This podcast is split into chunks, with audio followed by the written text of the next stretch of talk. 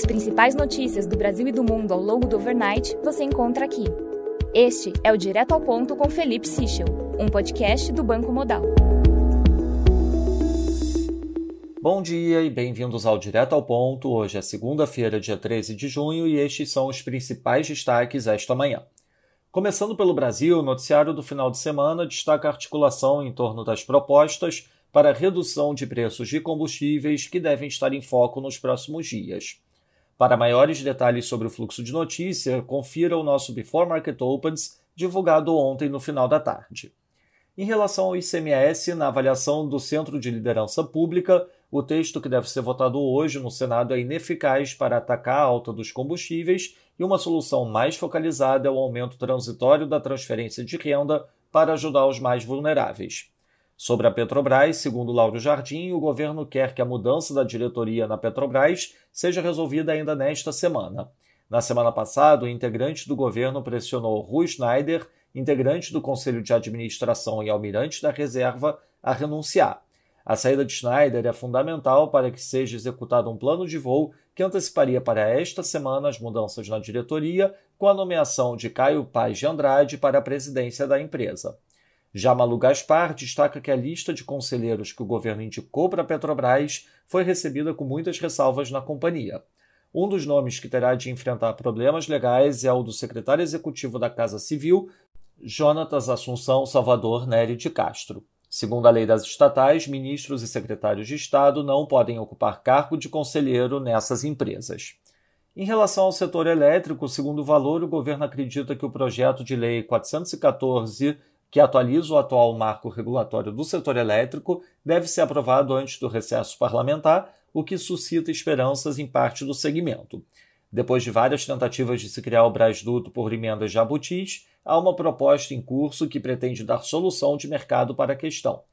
Se prevê a centralização da comercialização do gás excedente pela PPSA, que negociaria com térmicas e indústrias a preços de mercado, funcionando como comercializador oficial.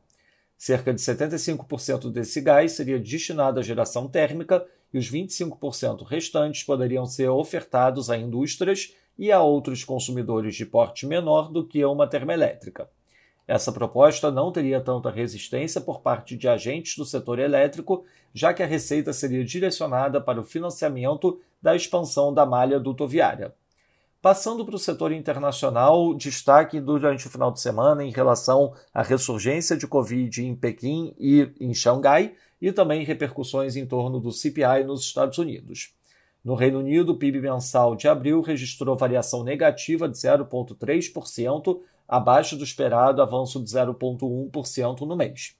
Na Coreia do Sul, as exportações médias de dias úteis dos 10 primeiros dias de junho registrou variação de 14,2% year over year.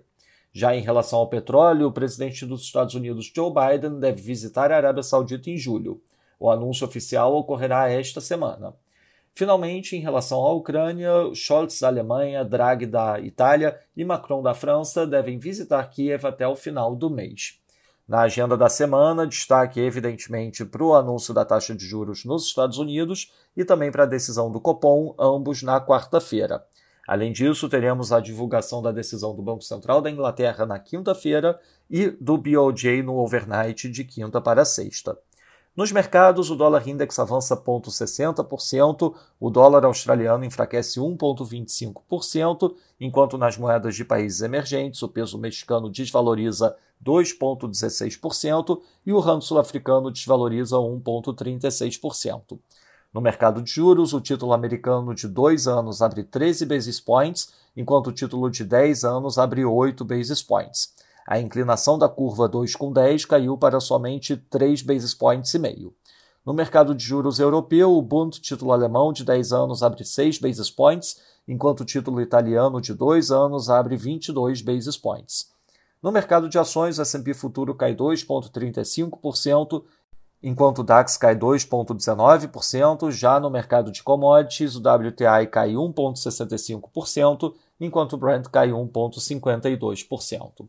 Essas foram as principais notícias do overnight. Um bom dia a todos. Até o nosso próximo podcast direto ao ponto do Banco Digital Modal Mais amanhã.